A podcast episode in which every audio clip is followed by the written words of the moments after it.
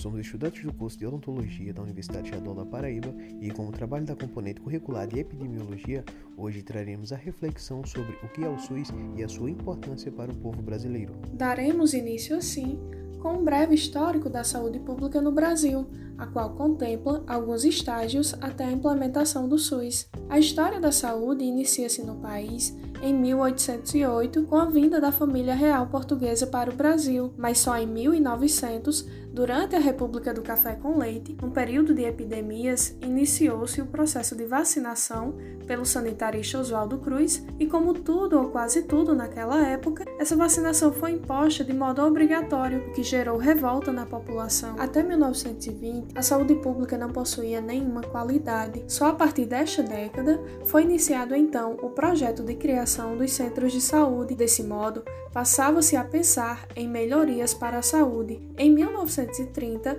com Getúlio Vargas na presidência, é vivenciado a tentativa de uniformizar estruturas de saúde e o estopim das duas guerras mundiais culminou para diversos países, inclusive para o Brasil, no desenvolvimento de atividades do Serviço Especial de Saúde Pública e a necessidade de desenvolver equipamentos e medicamentos, o que foi importante no combate a epidemias e também para a estruturação de hospitais. Em 1953, no último mandato de Vargas, foi criado o Ministério da Saúde com o objetivo de fortalecer a saúde pública no país. A partir daí, já se começava a pensar no Sistema Universal de Saúde. Em 1964, durante o regime militar, era possível observar a forte manifestação de movimentos sociais de saúde, que visava, entre outras coisas, o saneamento básico e a instalação de postos de saúde. Esses movimentos só se intensificaram de fato após a declaração de Alma Ata em 1978. Mais tarde, em 1986, aconteceu em Brasília a oitava Conferência Nacional em Saúde, que objetivava a implementação de um sistema de saúde único e universal, o qual contava ainda com a organização e a participação popular. Posteriormente, em 1989, o SUS é aprovado na Constituição vigente, mediante as políticas sociais, tornando a saúde como um direito universal, resguardado na Constituição entre os seus artigos do 196 ao 200. No ano seguinte, em 1990, acontece a regulamentação do SUS, um conjunto de regras a serem cumpridas pelo Estado e direito de todos. Assim, com essa contextualização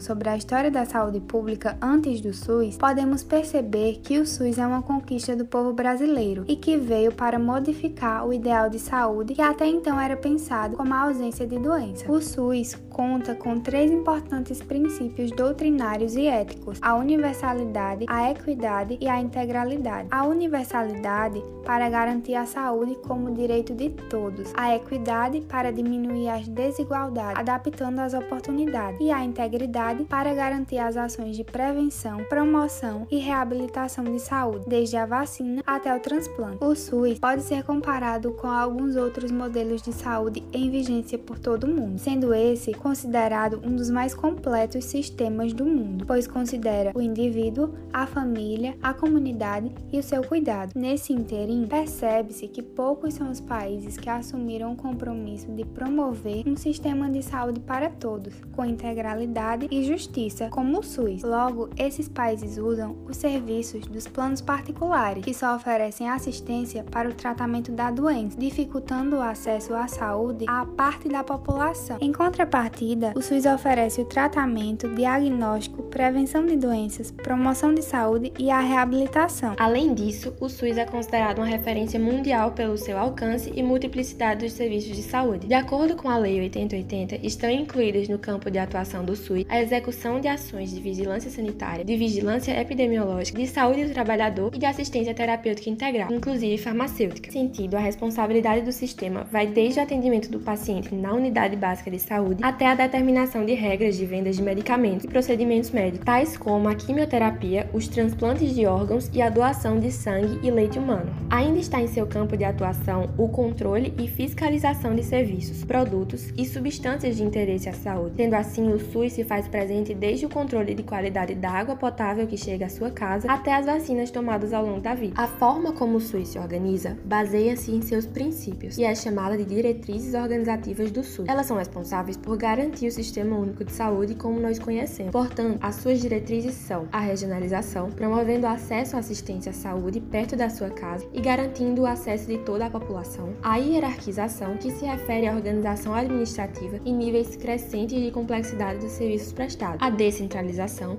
de modo que cada município tem o poder de organizar os serviços e ações de saúde de acordo com a sua realidade. A racionalização, que é uma diretriz que tem o objetivo de racionalizar os recursos sem exigir ações desnecessárias, visando a efetiva resolução dos problemas do cidadão, empregando tempo, custo e sofrimento mínimo. A complementariedade do setor privado, ou seja, quando a estrutura pública for insuficiente, ela pode estabelecer parcerias público-privadas sem tirar o caráter público do SUS. E por fim, a participação da comunidade, que é a garantia constitucional de que a população terá controle e participação nas ações governamentais, em todos os níveis, desde o federal ao local. Conforme abordamos anteriormente, podemos ver que o SUS não deve ser entendido somente como um serviço público que promove atendimento aos que não possuem condições de pagar um plano de saúde. Apesar de apresentar alguns desafios, o SUS garante atendimento gratuito para mais de 200 milhões de habitantes. Ante isso, é necessário refletir acerca da importância desse serviço público para a sociedade brasileira e pensar em medidas para superar as dificuldades em meio ao cenário catastrófico proporcionado pela pandemia do novo coronavírus ao qual o Brasil hoje se encontra. Para isso, contamos com a participação de Sabrina Pereira Chaves, cirurgiã dentista há dois anos e atuante há 11 anos no sistema público como auxiliar de saúde bucal e hoje coordenadora de saúde bucal da cidade de Ingá.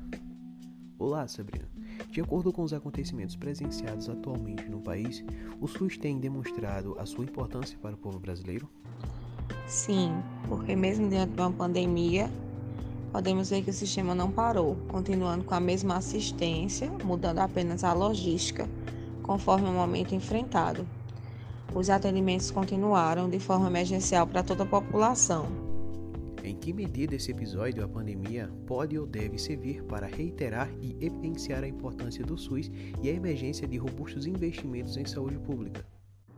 É, a gente vivencia um momento realmente que mudou a visão, é, não, não só do país, mas do mundo, né?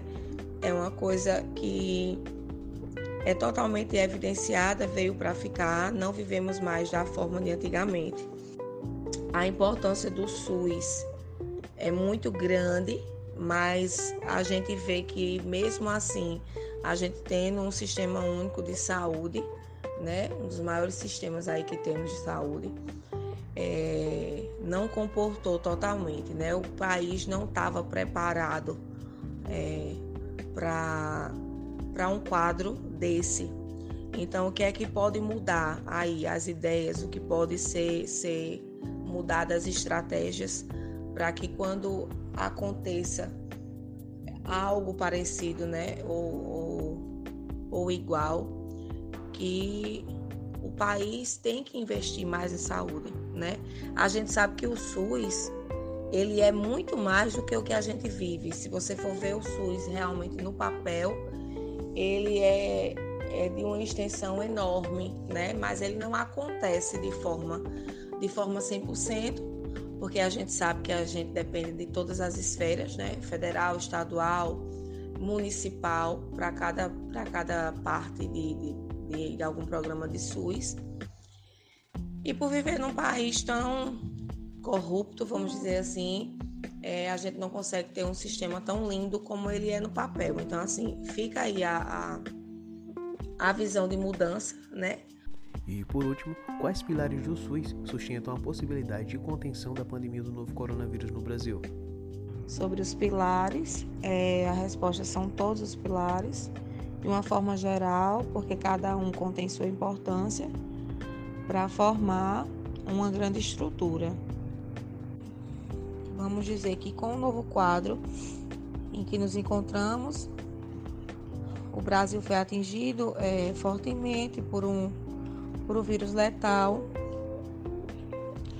Então o SUS precisou o quê? Formar novas estratégias, né? Mais rápido possível, para que pudesse continuar dando assistência de uma forma necessária à população. Isso foi possível porque o SUS ele é composto é, de conceitos e princípios sustentáveis.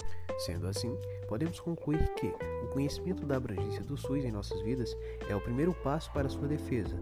Esse sistema torna o indivíduo um sujeito ativo e, portanto, necessário na luta em prol do fortalecimento do sistema, reforçando o SUS como um sistema de todos e para todos.